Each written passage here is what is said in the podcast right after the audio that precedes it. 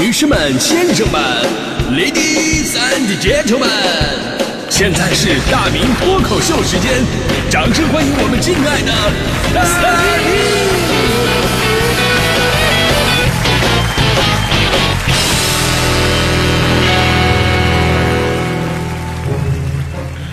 好，欢迎各位来到今天的大明脱口秀，我是大明啊。说到飞机票啊，立马让我想到一个段子，说一个姐们呢准备要去外地工作了。同学几个呢都依依不舍呀，送他到机场。正当他跟同学们一一拥抱道别的时候，这个时候感人的一幕发生了。这姐们暗恋很久的高冷男神突然主动的把那姐们的机票给抢了过去，说：“为了我，你不要走。”然后呢，把机票咔嚓一下撕成两半了。这姐们当时鼻子一酸，两眼泛红，暗恋的男神竟然也喜欢自己，多么的幸福！于是这姐们再也控制不住自己。上去啊，就把男神揍了一顿呢，一边揍还一边说：“这机票能顶老娘半个月的工资啊！”别说撕就撕了。真的，我不知道你们，反正我对这个段子我是特别有感触，因为机票啊，当年真的相当于我半个月的工资。当年我刚上班的时候呢，工资两千多，不到三千，机票一张一千多，而且我工作的城市到我们家呢，还没有直达飞机，必须得转机，来回得坐四趟飞机，机票加起来得小四千块钱。也就是说，我要是逢年过节回趟家，得花出去一个半月工资。有朋友说，那坐火车多好啊！我跟你说，坐火车更完蛋，火车也没有直达，得在北京倒车。那会儿火车还特别慢，三十多个小时到北京，北京等上十个小时，再坐下一班的火车，然后十个小时到家。就这么说吧，七天黄金周的话，我要是坐火车走到家喝口水，我就得往回走。这要是赶上家里人在不在家啊？爸呀，我回来了。我妈呢？啊，你妈出去买菜了呀？回来了，儿子啊，没事儿，我得回去上班了吧？啊，你跟我妈说一声，我回来过。这就是异乡游子的悲伤啊！我们在路上付出的时间还有金钱的成本真的是太多了。但是还好呢，机票的价格不是一成不变的。咱们今天节目话题聊的就是你买过最便宜的一张机票。我印象最深刻的呢，就是十多年前，我突然发现还有两廉价航空公司这么一个存在，就是他们的机票卖的都很便宜。当然了，你就不要什么服务了啊。最开始呢，我是发现当年从这个温州到上海，某航空公司的价格是九十九，九十九，当时我都惊呆了。我说这家公司太厉害了，买机票都是美元结算啊，这个。后来仔细一看啊，九十九是人民币，我的天哪！我对这种动不动就大几千来回飞的人，这这真的是，这这这九十九对我来说不要钱一样啊，燃油附加费都比它贵啊，所以那会儿我还真的尝试过温州到上海全下来也就两百块钱，从此打开了我新世界的大门。然后呢，我就经常啊，我就盯着那个看看有没有便宜的机票，直接决定我下一次的旅行的目的地。啊，在北京我也经常这么干的。当年在北京我去那个锡林格勒啊，南苑机场飞机只要一百多块钱，然后北京飞南京呢只要三百多。我还看到有一个号称国内最廉价的航班，我也想去试试啊。这条路线呢是说什么银川飞内蒙古阿拉善的一条航线，机票只要十五块钱，十五块钱，而且还能给你瓶矿泉水啊。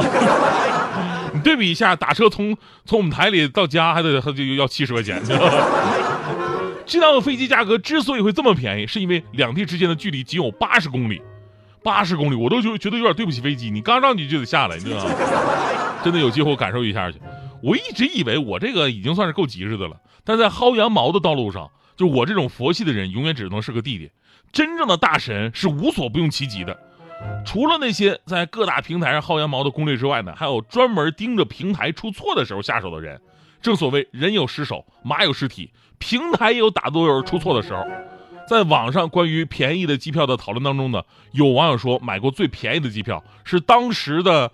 买票网站出现了 bug，欧洲境内机票只卖四十九人民币，最关键是还返现两百块钱。买张机票花四十九，然后返现两百，我坐个飞机把钱给挣了。当然了，说这个欧洲航空啊，即便没有平台 bug，但有的时候很多朋友感受过他们的廉价航空到底有多廉价。我朋友当年抢到过两次零点零一磅的机票，人民币也就一毛钱。然后燃油税八十，相当于买燃油税赠一张机票，你知道吗？但是国外的这种廉价航空公司表面上很便宜，但是也有很多的收费的项目。比方说，著名的瑞安航空公司是业内第一家提出在机上饮食收费、托运行李收费、挑选座位收费、优先登机收费的航空公司。更令人丧心病狂的是什么呢？就是前几年抠到钱眼里的这个瑞安航空呢，还想过，就是你要在飞机上想上厕所了，不好意思，收费啊，给你弄一个投币口啊，这个投完币以后才能上厕所，否则那个马桶盖可能不掀起来。还要推试行过，说在飞机上弄那种站立式的座位，我都想了，碰上这么抠门的航空公司，遇到我这种身材，他们一定会多收我钱的。而因为这些年疫情的原因呢，航空公司大多都不是那么好过。中间即便机票真的出现了白菜价，但是能够买票出门的朋友也不是很多。也许这三年呢，你的快递都坐过飞机了，但你没有坐过飞机，对吧？等到能出门的时候呢，比方说前不久啊，行程卡摘星了，瞬间你看机票价格就迎来了暴涨。所以想买到那种便宜的机票也不是那么容易了。尤其是前两天有这么一条消息，咱们的飞机的燃油费又双若浊的涨价了。八百公里含以下航段，每位旅客收取一百；八百公里以上航段收取二百，加上机场建设费，单程最高二百五。这也是二月份燃油附加费恢复征收以来第五次涨价了，创下了历史新高啊！比年初的十块二十块，半年翻了十倍。所以这样的情况之下，你再想买到一二百块钱的机票，基本上是不可能了。但是对于机票卖的贵点吧，我一直想说一个问题，什么呢？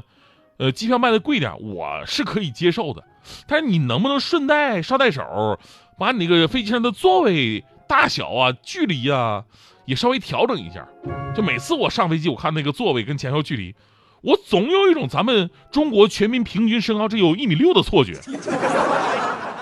真的根本伸不开腿儿啊！跟这个形成鲜明对比的是，每次我看到在中国卖车必须要把车加长，我又有一种咱们全民的平均身高有一米九的一种认知。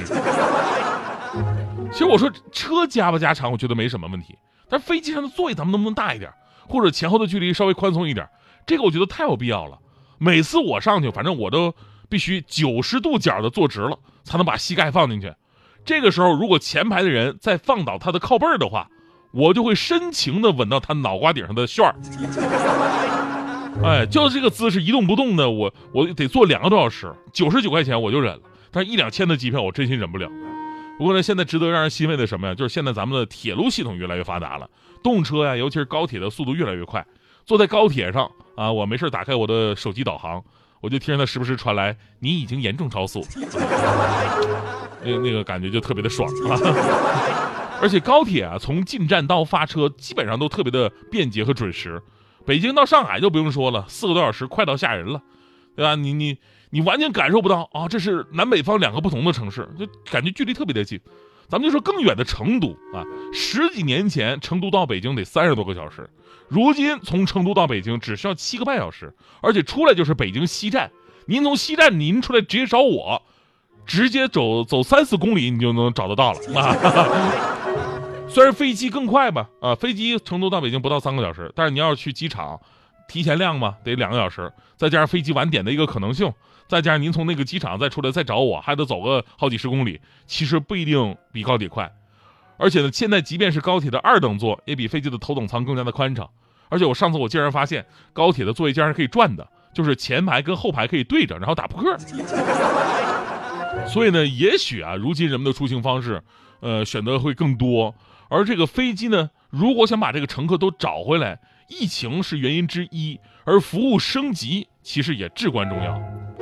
当然，现在我也会努力的减肥，毕竟跟坐头等舱相比啊，减肥适应经济舱更加现实一点。而且确实在这方面经常受刺激。刚才为什么开玩笑说大家伙那个坐坐坐火车上北京找我？因为啊，昨天我在微博上有条私信啊，我决定把它念出来。这位微博网友的名字叫做卡西莫多。啊，他昨天给我发一条私信，说大明，我来北京了，下高铁的时候呢，离你们台很近，看见了一个拿着星巴克的胖子叔叔，请问是你吗？我叫了你三声，那个人没有理我。我来北京学习美术，目标是中央美术学院。哦，我要加油了啊！然后呢，我是这么跟他回复的，我说孩子好好加油。另外，我想告诉你，不是所有的胖子都是我。你说你来北京，你看到个胖子，你就觉得是我？全世界只有我这么一个胖子吗？